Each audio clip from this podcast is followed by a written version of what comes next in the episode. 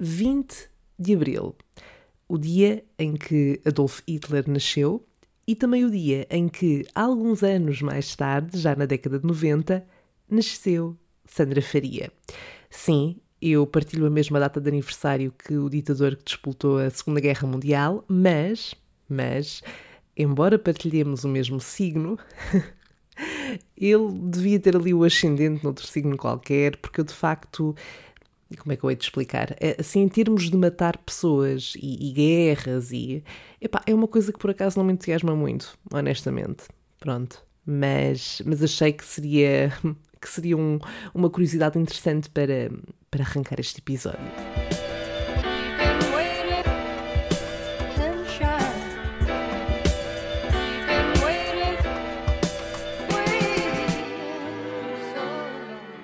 Alô, Cherry! favor, põe-te à vontade para mais uma conversa de café um, e também para aquele que muito provavelmente será o episódio mais egocêntrico do podcast até agora.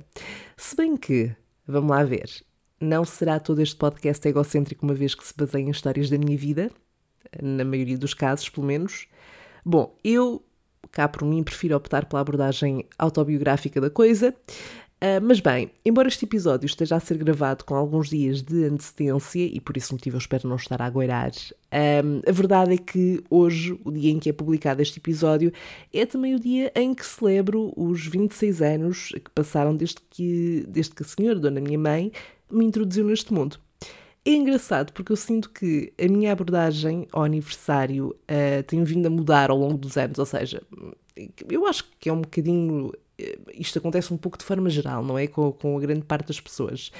Ou seja, já não é tanto, oh meu Deus, eu faço anos e ei. Uh, eu sempre adorei celebrar esta ocasião e continuo a gostar e, e, também fico entusiasmada por celebrar e etc. e organizar um aniversário, essas coisas. Mas eu hoje sinto que a minha reação é mais do estilo. Yep, I made it, uh, consegui chegar até aqui, parabéns a mim por isso. Bom, isto de fazer 26 anos é um bocado estranho porque, na verdade, eu ainda não assimilei a 100% o facto de ter chegado aos 25, embora já tenha, já tenha passado um ano. Um, eu acho que a pandemia acabou aqui também por mexer um bocadinho com a noção do tempo. Parece que desde os 23 só passou um ano, porque depois foi assim uma coisa um bocado estranha. Por outro lado, é engraçado ver o quanto mudamos no espaço de um ano, um, que é relativamente pouco tempo, mas se estás à espera que eu venha para aqui dizer quais é que foram as minhas conquistas dos 25 e o que é que eu aprendi, uh, não, não vou fazer isso até porque não teria assim uma lista tão vasta. Na verdade, acho que ainda estou só a nadar um pouco na maionese. Um, seja o que for que isso signifique, mas um, uma grande conclusão que eu, que eu tenho vindo a tirar é que a pessoa vai envelhecendo, não é? E cada vez tem menos paciência para certas merdinhas. Uh, portanto, diz-me nos comentários se sou a única, um, mas acredito que não, acredito mesmo que não. Eu acho que isto é uma conclusão um pouco básica, até, não é? Acho que faz parte do ciclo da vida. Já diria o Rei Leão.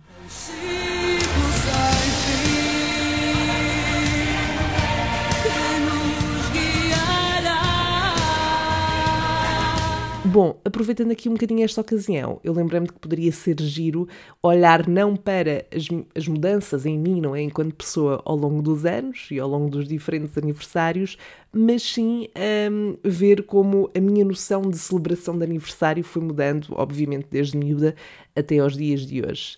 E um, eu, assim, de forma geral, acho que podemos olhar para isto como um upgrade um, no, que toca, no que toca a esse tipo, no que toca a este tópico, aliás, no que toca a organizar os aniversários. Um, e para isso temos que voltar à infância. Um, eu lembro-me que quando era mesmo muito, muito miúda, um, não havia. Não, não me lembro de ter tanto aquela questão das festas com os amigos, um, ou, ou, melhor, tinha as festinhas na escola uh, e depois fazia festas também com, com os colegas da primária e etc. E do infantário, quer dizer, do infantário não tanto, mas da primária sobretudo. Mas lembro-me também muito de, da questão familiar, de, de haver um, um lanche com a família e depois eu andava de um lado para o outro a brincar com, com os meus primos e etc.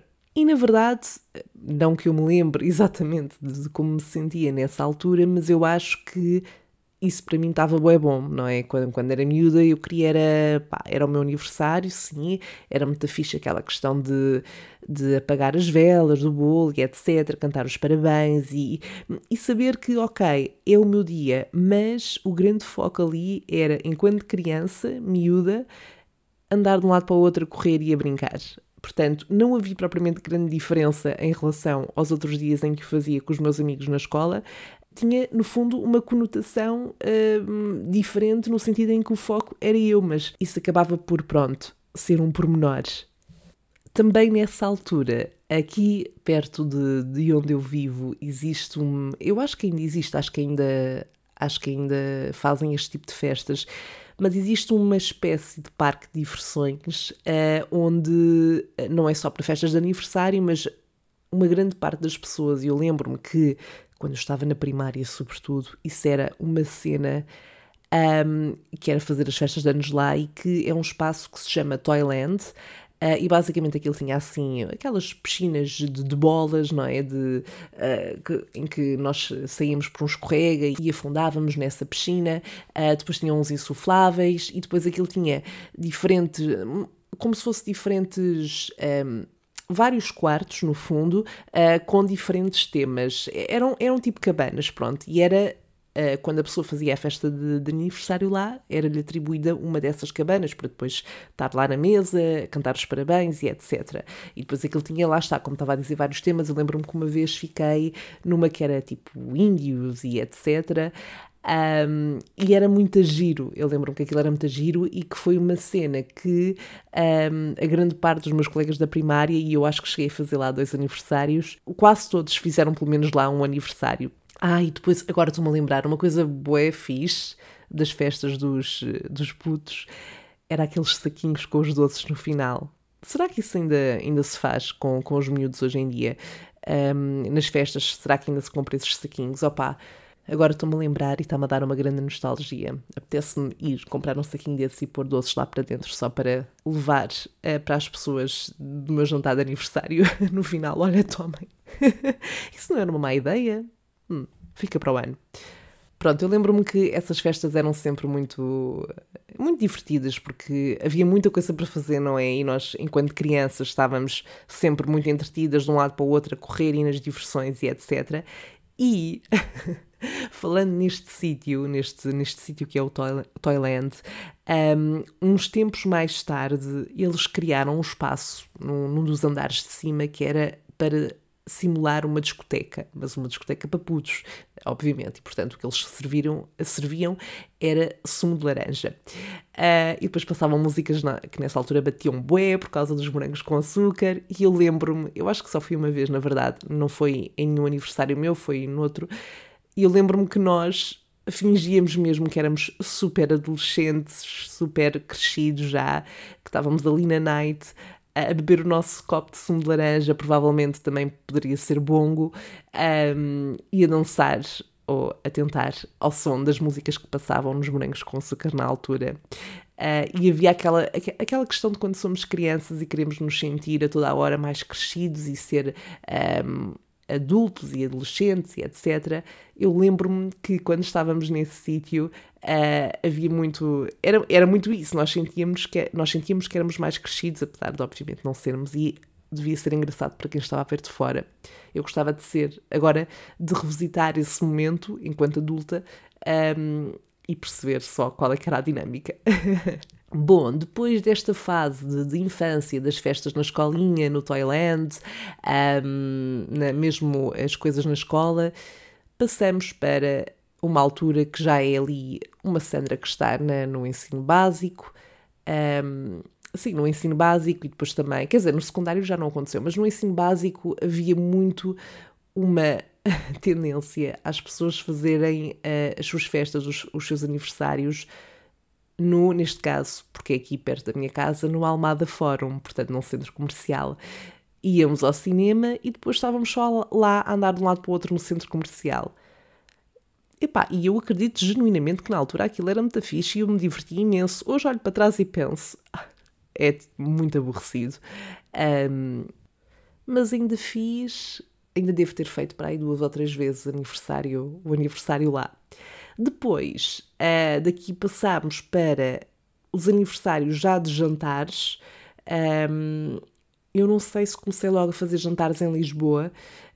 Um, eu acho, eu acho que eu lembro-me que, por exemplo, nos, nos meus 17 fiz um jantar em Lisboa, mas esta fase, quando eu comecei a fazer estes jantares enquanto celebração de aniversário, foi tão foi uma, foi uma fase que podemos chamar a que podemos chamar flop, porque eu não sabia organizar esse tipo de, de de jantares. E depois a questão, a questão é, ok, marcava o restaurante, tinha lá as pessoas, jantávamos, mas depois eu não sabia o que fazer a seguir. Então lembro-me que tive ali uns quantos, um, pelo menos dois, que foram assim um bocado. E que agora eu olho para trás e penso, ai. Era o meu dia e eu não me diverti nada. Ou porque estava estressada, ou porque não sabia bem o que fazer, enfim. Depois lembro-me que uh, nos meus 18 anos fiz um aniversário numa quinta Uh, e foi giro, aí tínhamos muitos familiares também, alguns dos meus amigos mais próximos na altura. Um, e foi giro porque era assim, estávamos todos só naquele, naquele contexto, não é? Estava, estava aquele sítio reservado para nós uh, e foi ali, tentei ali viver a, a minha fantasia dos uh, Sweet 18, uh, que neste caso, pronto, é uma adaptação dos Sweet 16. Um, e, foi, foi, foi, foi giro. Eu lembro-me que, que foi giro. Depois tínhamos, tínhamos um tema na altura, pronto, estava muito ligada ao teatro, um, então o tema acabou por ser esse. As mesas tinham todas nomes de de coisas relacionadas com o teatro, eh, uma mesa era o palco, outra era cena, enfim, eh, por aí. Não sei se era exatamente isto, mas lembro-me que, era que era essa a temática e a lógica. E depois desse aniversário dos 18 foi sempre a lógica de jantar e eventualmente começar eh, depois a sair para ir beber copos uh, depois do, do jantar. Uh, lembro-me que houve um aniversário, eu acho que foi nos meus 20, acho que foi nos 19 ou nos 20, um, opa, eu organizei um jantar e depois acabei por convidar pessoas que na altura eu pensei, ok, eu, eu falo com estas pessoas e elas são chill, portanto vou convidar. Mas isso, por exemplo, é uma coisa que mudou imenso para mim, que é uma coisa que eu já não faço, que é, este é o meu dia, eu quero estar com as pessoas que realmente uh, me são próximas e com, com as quais eu quero mesmo, quero mesmo estar, não quero estar... Não é que na altura eu tivesse a sensação de que estava a convidar por conveniência ou para ser conveniente, não era bem isso, era só que eu tinha muito aquela lógica de, ok, dou-me bem contigo, bora, bora festejar, bora, vem ao meu aniversário, e pá, e às vezes eram grupos que não, que não encaixavam, era, ficava super disperso. Uh, depois lá está, se eu não organizava tão bem, um, havia ali aquele momento, ok, temos jantar e agora? E não sei, era uma, uma grande messe, eu depois lá está, acabava por não aproveitar, não me divertir, acabava por estar mais focada em que as pessoas que estavam lá se divertissem, portanto eu fazia o meu aniversário para os outros e fiz isso durante muitos anos e agora já não. É tipo, olha, eu vou fazer isto porque eu quero, é o meu dia, gostava que viesses, bora. Uh, e faço isso com as pessoas que realmente me são mais próximas e que me fazem sentido estarem nesse dia a celebrar, a celebrar comigo. Depois, aos 24, foi o aniversário uh, mais estranho que eu já tive, porque, como eu disse, eu sempre fui muito de celebrar, de fazer qualquer coisa para assinalar a data. Sempre gostei de o fazer e, portanto, aos 24 estávamos em pandemia e estávamos nessa altura, portanto, no meu aniversário, em confinamento. Uh, não podíamos sair e, portanto, foi a primeira vez em que eu não tive com, com ninguém, não, não, não organizei nada. O que fiz foi videochamadas com as pessoas. Claro que, como aí estava conformada, acabei por tentar não perder o mood, vesti-me, arranjei-me, tive em videochamada, lá está, com algumas pessoas. Um, claro que não era de todo o, o, cenário ideal para mim, não era o fim do mundo também, não é? Mas acho que foi a primeira vez que eu. Pá, que era, foi muito estranho, foi muito estranho. Uh, lá está, eu estava conformada, portanto não estive ali a bater com a cabeça nas paredes, mas ao mesmo tempo estava, estava um bocadinho triste porque realmente queria, queria estar com as pessoas e fazer alguma coisa. Nos 25, uh, a situação ainda estava assim um bocadinho tremida, portanto eu acabei por não organizar nada e estive só num hotel com com uma amiga minha um, e foi super fixe, foi mesmo pá, super chill. Bom, e este ano tenho algumas coisas pensadas, sinto que está um bocadinho termido também, portanto vamos ver se acontece ou não, mas, mas honestamente, se puder estar com, com algumas pessoas um, e divertir-nos só, já, já, acho que já fico, acho que já fico contente, já, já é o suficiente, já é o suficiente para mim. Bom, Sherry, eu não disse isto no início do episódio, mas é provável que a minha voz esteja, esteja um bocadinho anasalada, porque hoje acordei um bocadinho constipada, uma pessoa apanhou um bocadinho de frio e pronto, é isto. Uh, por isso, se ao longo deste episódio a minha voz esteve assim um bocadinho uh, e, e, foi irritante de alguma forma ouvir, peço desculpa. I'm trying my best. Espero ainda assim que tenhas gostado, que te tenha entretido e que tenhas revivido aí na tua memória memórias felizes, lá está, do, dos teus aniversários. Partilha comigo se és uma pessoa que gosta de celebrar, que gosta de planear, fazer coisas diferentes de ano para ano. Se não ligas muito, se o seu aniversário acaba por ser mais um dia, uh, partilha tudo comigo através dos, dos comentários. Agora, antes de nos despedirmos e antes de eu ir festejar, vamos uh, à rubrica O que é que a Sandra faria para ouvir os teus dilemas.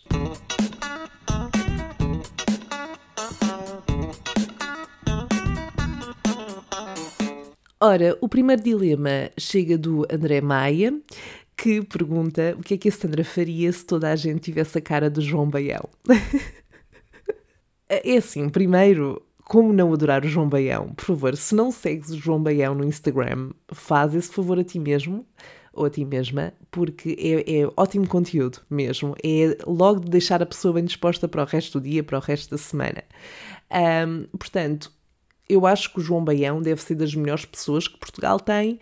Agora, se toda a gente tivesse a cara do João Baião, mas espera, isso eu também teria a cara do João Baião? Eu acho que ia ser muito, quer dizer, ia ser um bocado difícil distinguir as pessoas, não é? Claro que depois o, os diferentes Joões Baiões podiam ter características diferentes. mas ai meu Deus. é muito engraçado imaginar, tipo, sair à rua e só ver pessoas com a cara do João Baião. Um, mas a questão é, depois também falariam da mesma forma que o João Baião. Um, não sei, não sei o que é que eu faria, não sei o que é que eu faria. Eu acho que se isso acontecesse um dia para o outro, primeiro ia, ia me rir bastante, depois ia ficar um bocado preocupada. Pá, imaginem encontrar os meus pais na sala e eles têm a cara do João Baião. Provavelmente uh, faria tipo uma espécie de.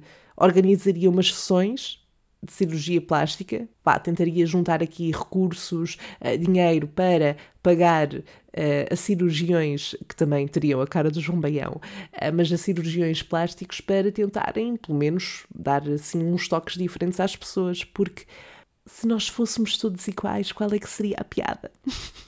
Não sei, eu, eu nem sei o que. O meu raciocínio neste momento está all over the place, mas eu acho que a mensagem importante a reter aqui é que o João Baião merece, tudo de bom na vida. o outro dilema foi colocado pelo Miguel Carvalho, que pergunta o que é que a Sandra faria se fosse convidada a escrever uma novela para a televisão portuguesa. Bom, eu lembro-me que eu já não me lembro com quem é que comentei isto há uns tempos, mas eu tive uma ideia que foi fazer uma novela, mas que seria com base em dramas da vida real dos famosos e depois juntava muitos desses atores envolvidos nesses dramas da vida real para representarem nessa novela. Portanto, seria uma espécie de sátira com base em histórias verídicas da vida real. Um, epá, e fazia uma novela a partir disso, porque teria a componente dramática de novela, não é? Aquela questão toda do drama, mas teria aquela coisa que às vezes aparece nos filmes de terror com base numa história verídica. Yeah. E eu acho que isso seria um conceito inovador neste, neste segmento de, de entretenimento da televisão portuguesa. Bem, Sherry, por agora estamos conversados. Eu regresso no próximo episódio com mais devaneios, com mais histórias para partilhar contigo. Até lá, podes ir acompanhando o Salve Seja nas redes sociais, basta pesquisar por Salve Seja Podcast no Instagram e Facebook. Partilha por lá também o que é que achaste do episódio, se te revês no que contei e, claro, envia também por lá os teus dilemas, quer por texto ou por mensagem de voz para que eu possa responder uh, no próximo episódio. E agora, se me dás licença, vou-me retirar para ir celebrar os 26 anos que me vão demorar algum tempo a digerir, sobretudo se for pela mesma lógica dos 25. Bye!